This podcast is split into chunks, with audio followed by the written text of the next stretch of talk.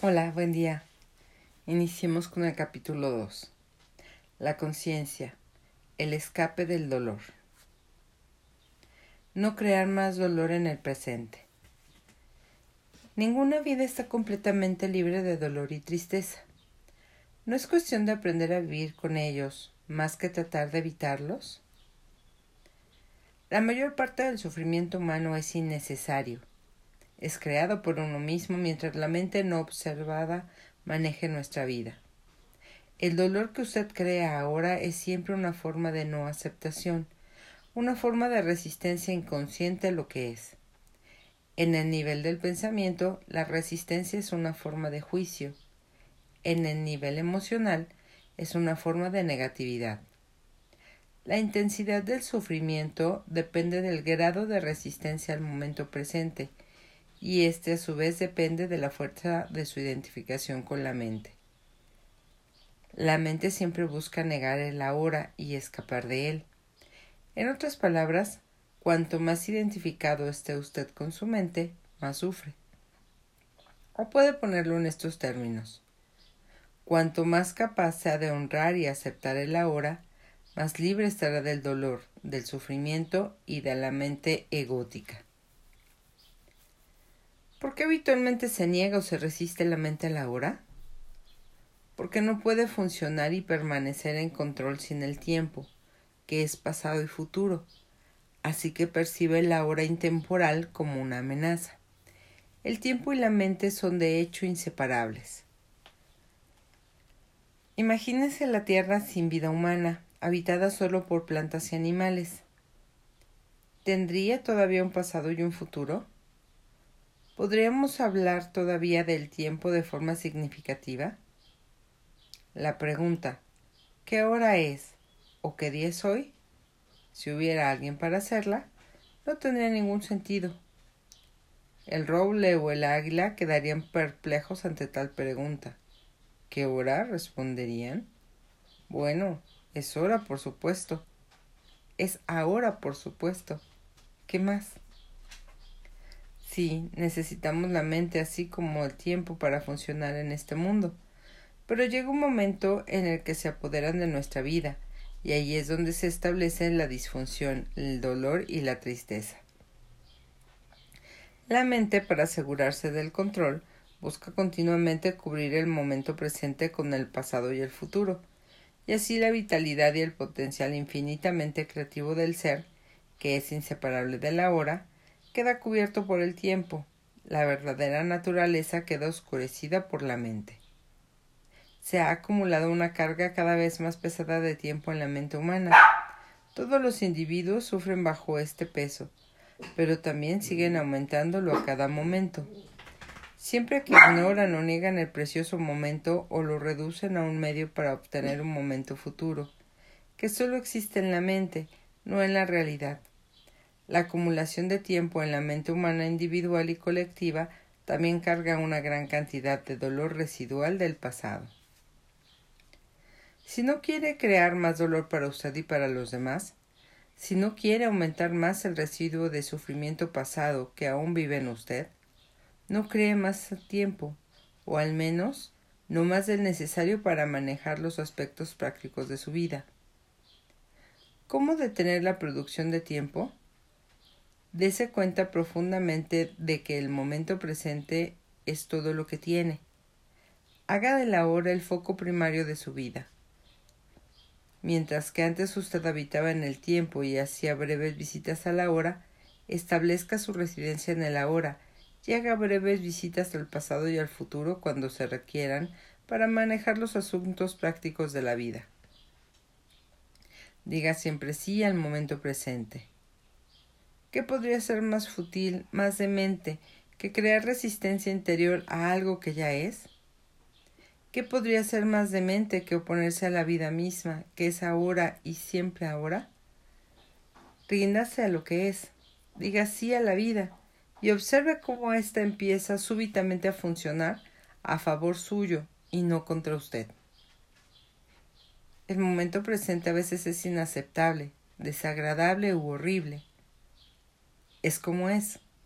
Observe cómo la mente lo etiqueta y como este proceso de etiquetado, este continuo permanecer en el juicio, crea dolor e infelicidad. Al observar la mecánica de la mente, usted sale de los patrones de resistencia y puede entonces permitir ser al momento presente. Esto le permitirá probar el estado de libertad interior de las condiciones externas, el estado de la verdadera paz interior. Entonces vea qué ocurre y actúe si es necesario o posible.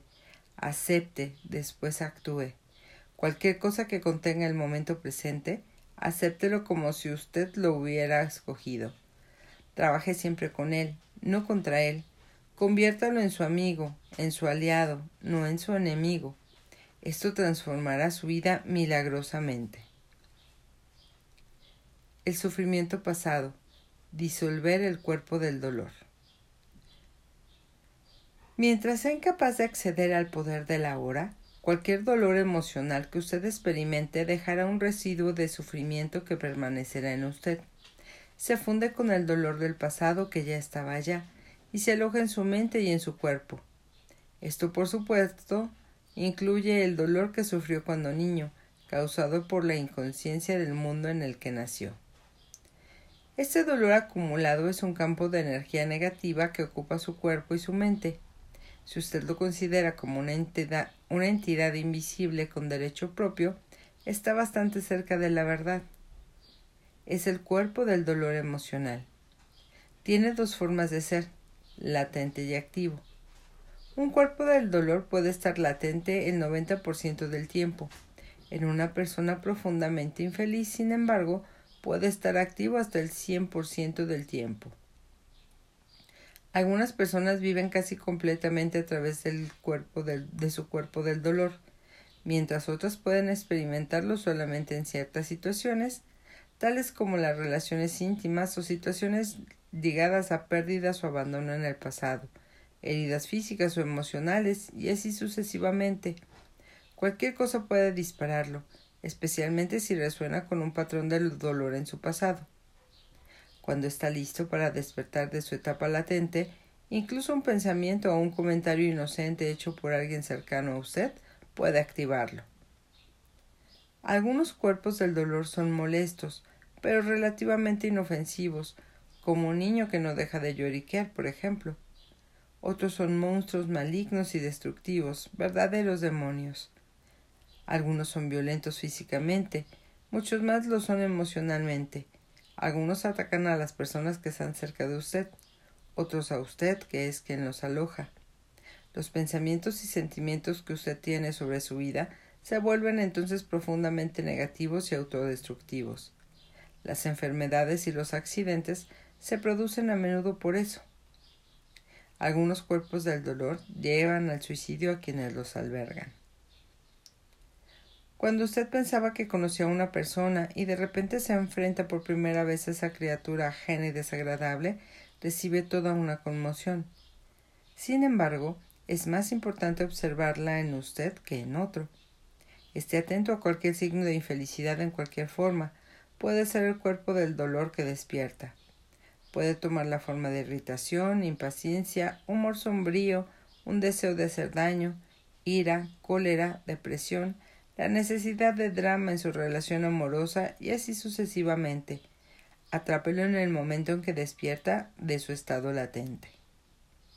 Su cuerpo del dolor quiere sobrevivir, simplemente como cualquier otra entidad existente, y solo puede hacerlo si logra que usted inconscientemente se identifique con él. Entonces puede levantarse, dominarlo a usted, volverse usted, vivir a través de usted necesita tener su alimento a través de usted. Se alimentará de cualquier experiencia que resuene con su propio tipo de energía, cualquier cosa que cree más dolor en alguna forma.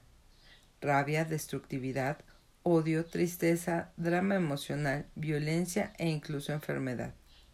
Así pues, el cuerpo del dolor, cuando lo ha dominado, crea una situación en su vida que refleja su propia frecuencia de energía para alimentarse de ella. El dolor no solo puede alimentarse de dolor. Ah, más bien, el dolor solo puede alimentarse de dolor. No puede alimentarse de alegría, ya que la encuentra indigestible. Una vez que el cuerpo del dolor lo ha dominado, usted quiere más dolor. Se vuelve una víctima o un victimario. Usted quiere infligir dolor o sufrirlo, o las dos cosas. De hecho, no hay mucha diferencia entre ellas.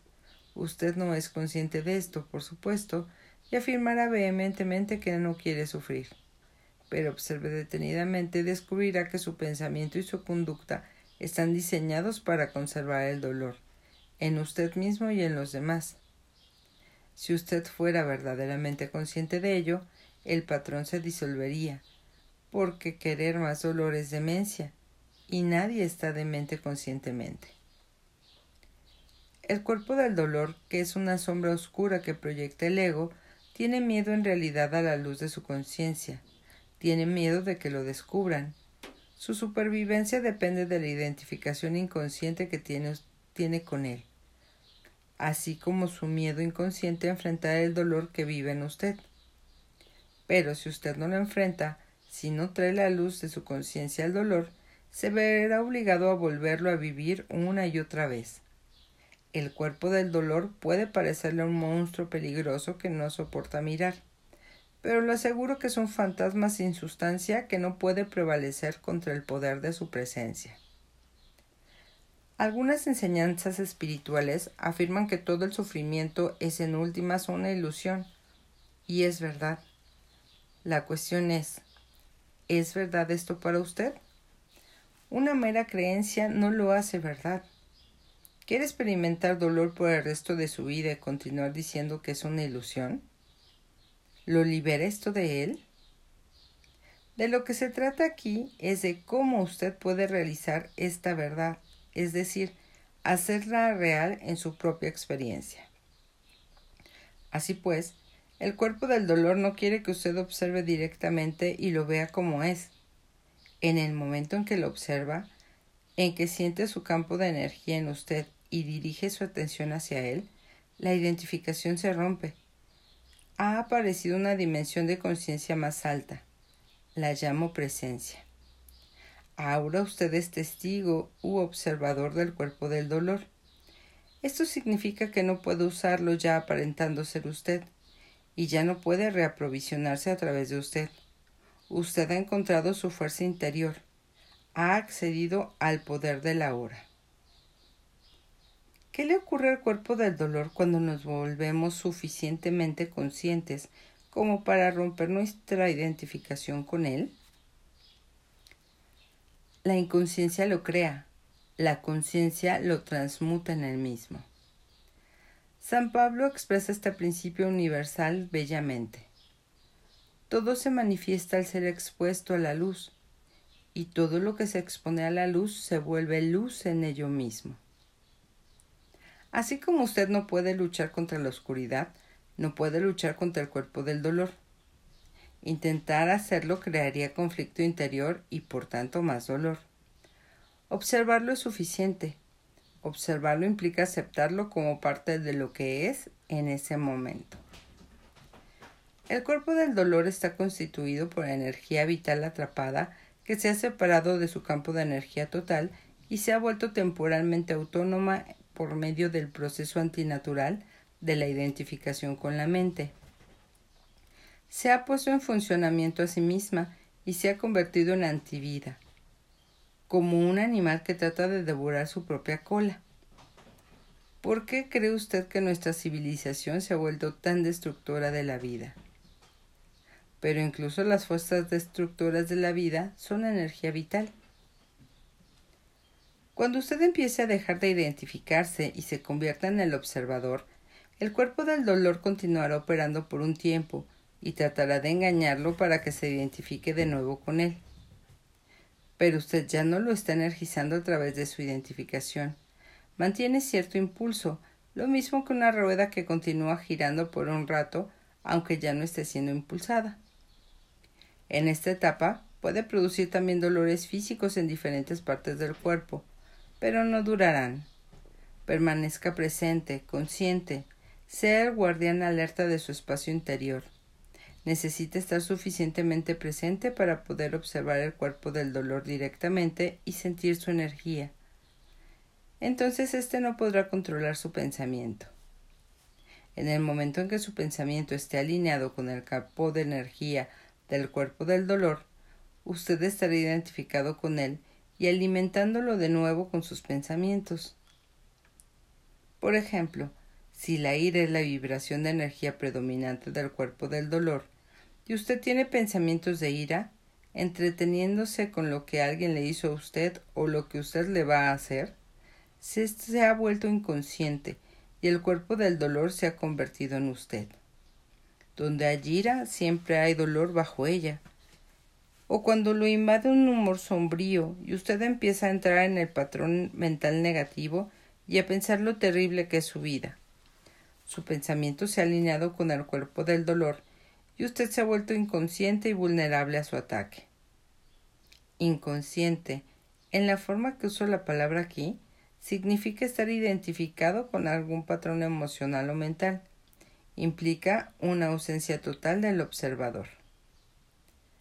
La atención consciente sostenida corta el lazo entre el cuerpo del dolor y sus procesos de pensamiento y efectúa el proceso de la transmutación.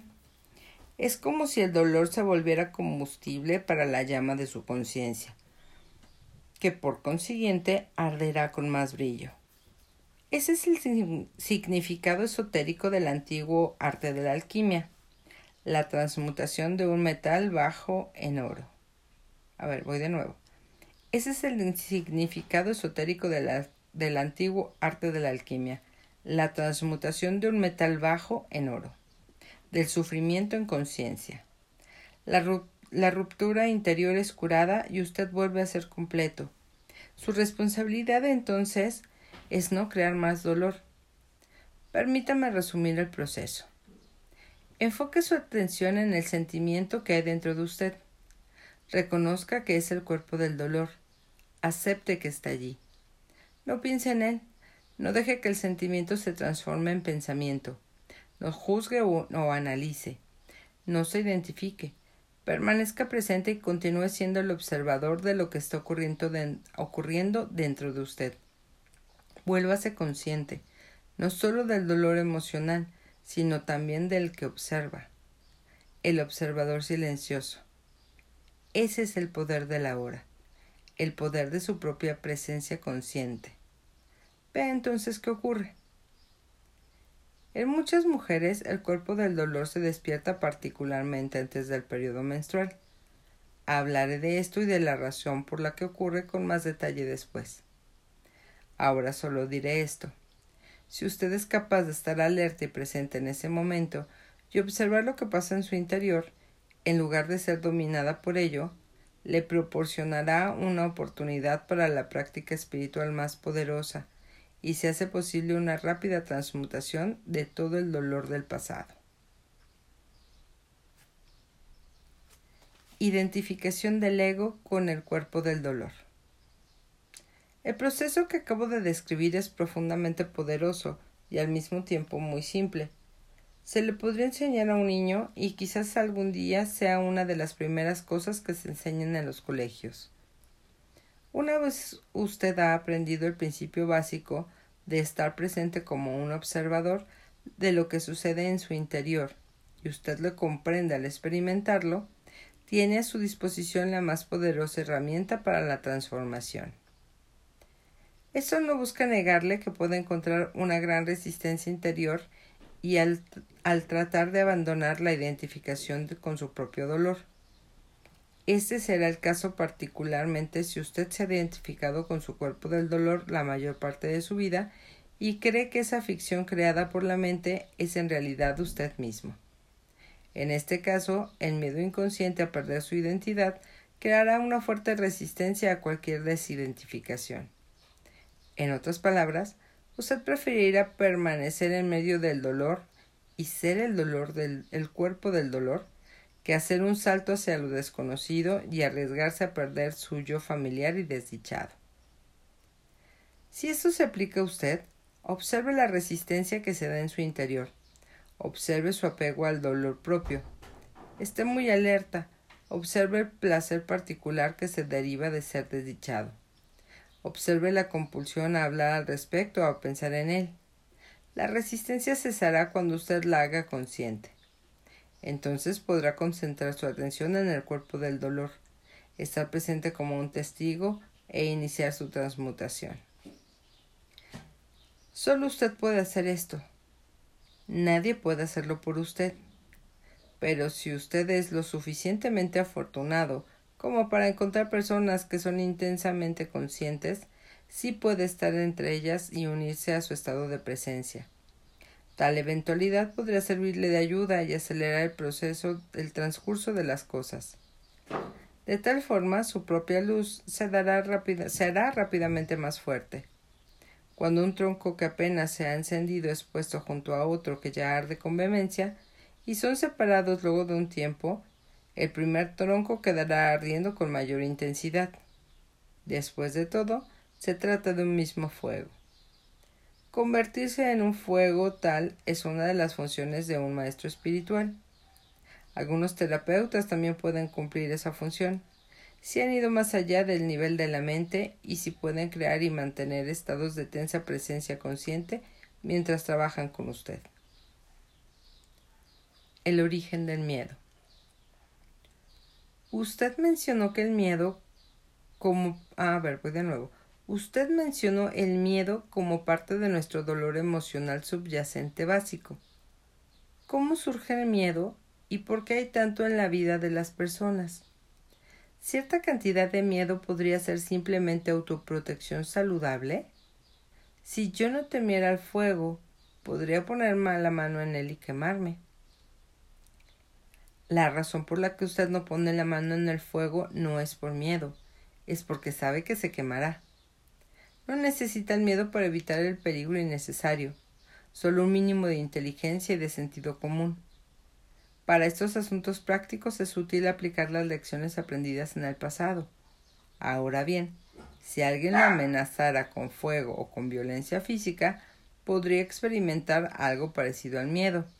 Se trata de un retirarse instintivo del peligro, pero no es la condición psicológica del miedo de la que estamos hablando aquí.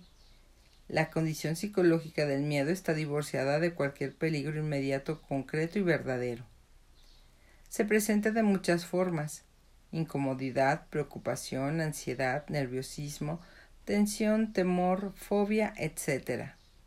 Este tipo de miedo psicológico se, recibe, se refiere siempre a algo que podría pasar, no a algo que está ocurriendo ahora. Usted está aquí y ahora, mientras que su mente está en el futuro. Esto crea una brecha de ansiedad y si usted está identificado con su mente y ha perdido el contacto con el poder y la simplicidad de la hora, esta brecha de ansiedad será su compañera constante. Usted puede hacer frente al momento presente, pero no puede manejar algo que solo es una proyección de la mente. Usted no puede hacerle frente al futuro. Por otra parte, mientras está identificado con su mente, el ego gobernará su vida, como hemos señalado antes por, su naturaleza fantasmal y a pesar de los elaborados mecanismos de defensa, el ego es muy vulnerable e inseguro, y se ve a sí mismo constantemente amenazado. Ese, a propósito, es el caso incluso si el ego exteriormente aparece muy seguro de sí mismo. Ahora bien, recuerde que una emoción es la reacción del cuerpo a su mente. ¿Qué mensaje del ego está recibiendo el cuerpo continuamente el falso ser elaborado por la mente? Peligro. Estoy amenazado. ¿Y cuál es la emoción que genera ese mensaje continuo? Miedo, por supuesto. El miedo parece tener muchas causas. Miedo a la pérdida, miedo al fracaso, miedo a ser herido, etc. Pero en últimas el miedo es el miedo del ego a la muerte, a la aniquilación. Para el ego, la muerte está siempre a la vuelta de la esquina. En este estado de identificación con la mente, el miedo a la muerte afecta todos los aspectos de su vida.